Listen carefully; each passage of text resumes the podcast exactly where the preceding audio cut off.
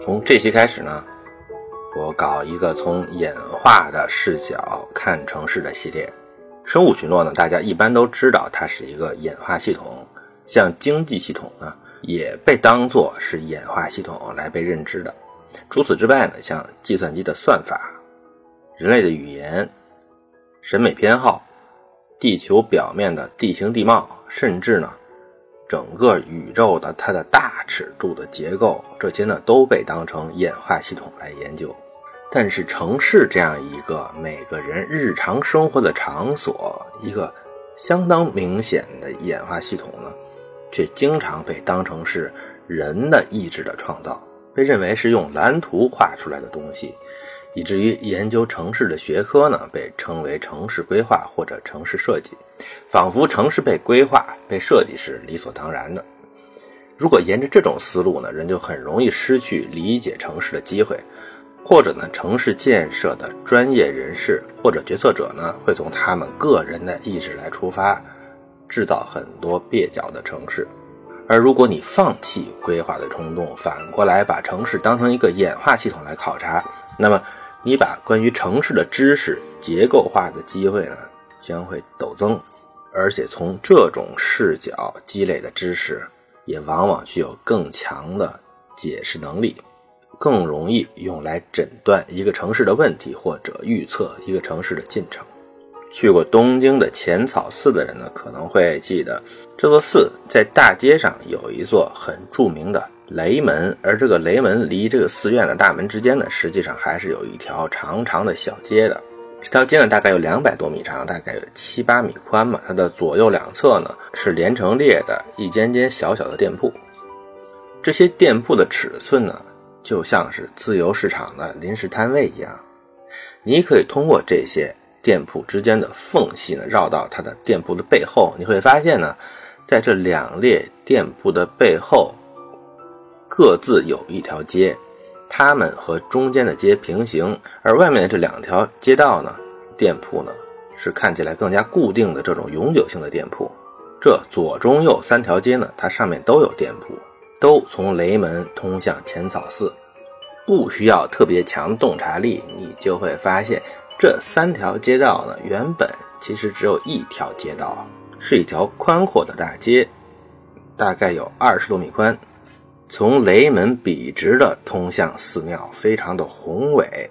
用建筑学的术语说呢，就是非常的 monumental，具有纪念性。在节日的时候呢，这条大街上呢，来进香参拜的人很多，很热闹。这样也会有人想到这里来摆摊。那么我们想象一下，如果你要摆摊的话，那你会在什么位置摆摊呢？答案是呢，你不会堵在这条路的正中间，因为大家呢要直直的朝这个寺庙走过去，所以呢你要把中间留下，而且因为人流很大了，你要留下一条比较宽的通道。同时呢，你又不能挡住街边上的那些固定的店铺的门脸，所以你还要在街边上留下一个通道，让顾客可以自由的进出街边的店铺。所以呢，结论是你只能在街中间偏左或者偏右的地方摆摊。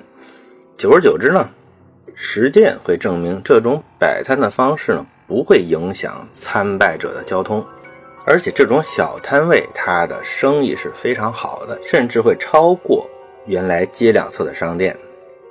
小摊位的收益超过了商店，这是不是对这些商店的损害呢？没有。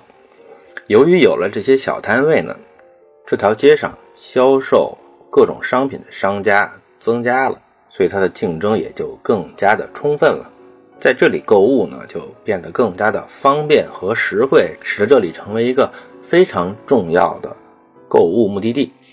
虽然这些商店一定程度上被摊位阻挡了，损害他们原来的展示效果，但是呢，因为人流的增加，也使他们得到了一些好处。他们的收益比原来还是有所增加的。从这条街道的所有者、寺院本身的角度呢，他们可以收取摆摊人的摊位费。他们甚至呢把这些摊位永久化，这样浅草寺前的大街呢有了这些永久的摊位呢，就形成了东京最著名的一条庙会街。我们可以想象，在改变的过程中，有矛盾、有冲突、有调整。比如呢，曾经有人摆摊呢，他非常的靠近中心，阻挡了交通；还有的摊位呢，彻底堵死了原来固定商店的大门，影响了人家的生意。但是，经历了一些时间的协调和磨合，这条街上呢，形成了一个相对平衡的成熟的模式。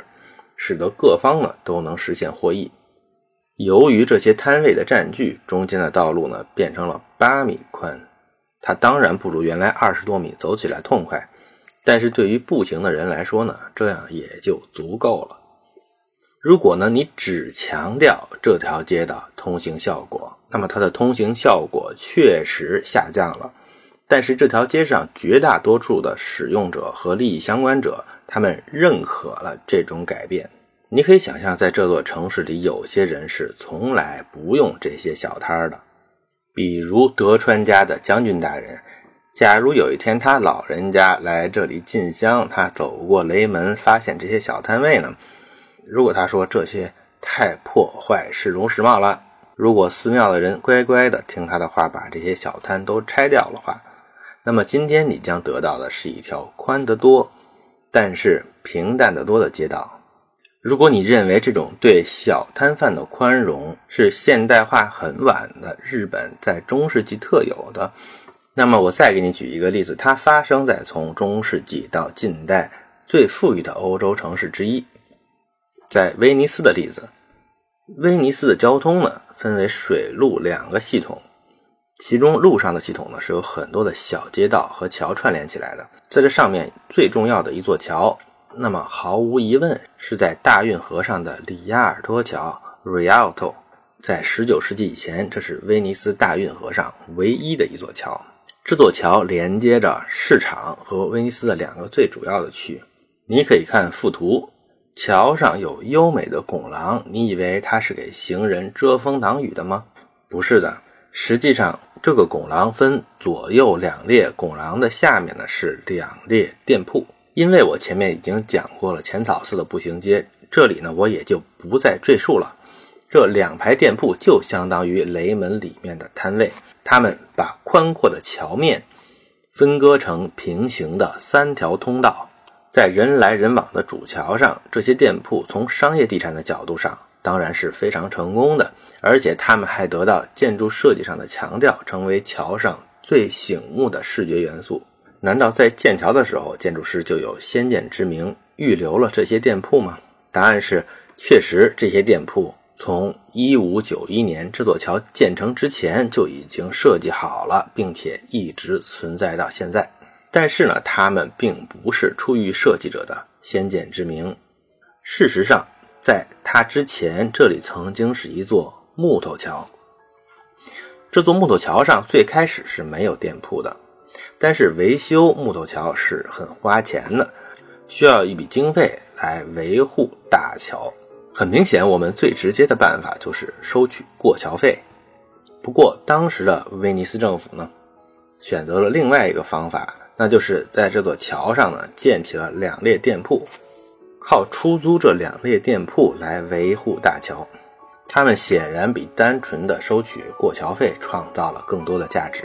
而且呢，这些店铺的存在成为了一种传统，以至于在木桥被毁、重建石桥的时候呢，这种传统仍然得以保留。上面两个例子足够的有名，但是呢，我还可以给你一个更加有名而且离我们很近的例子。这就是北京的前门大街。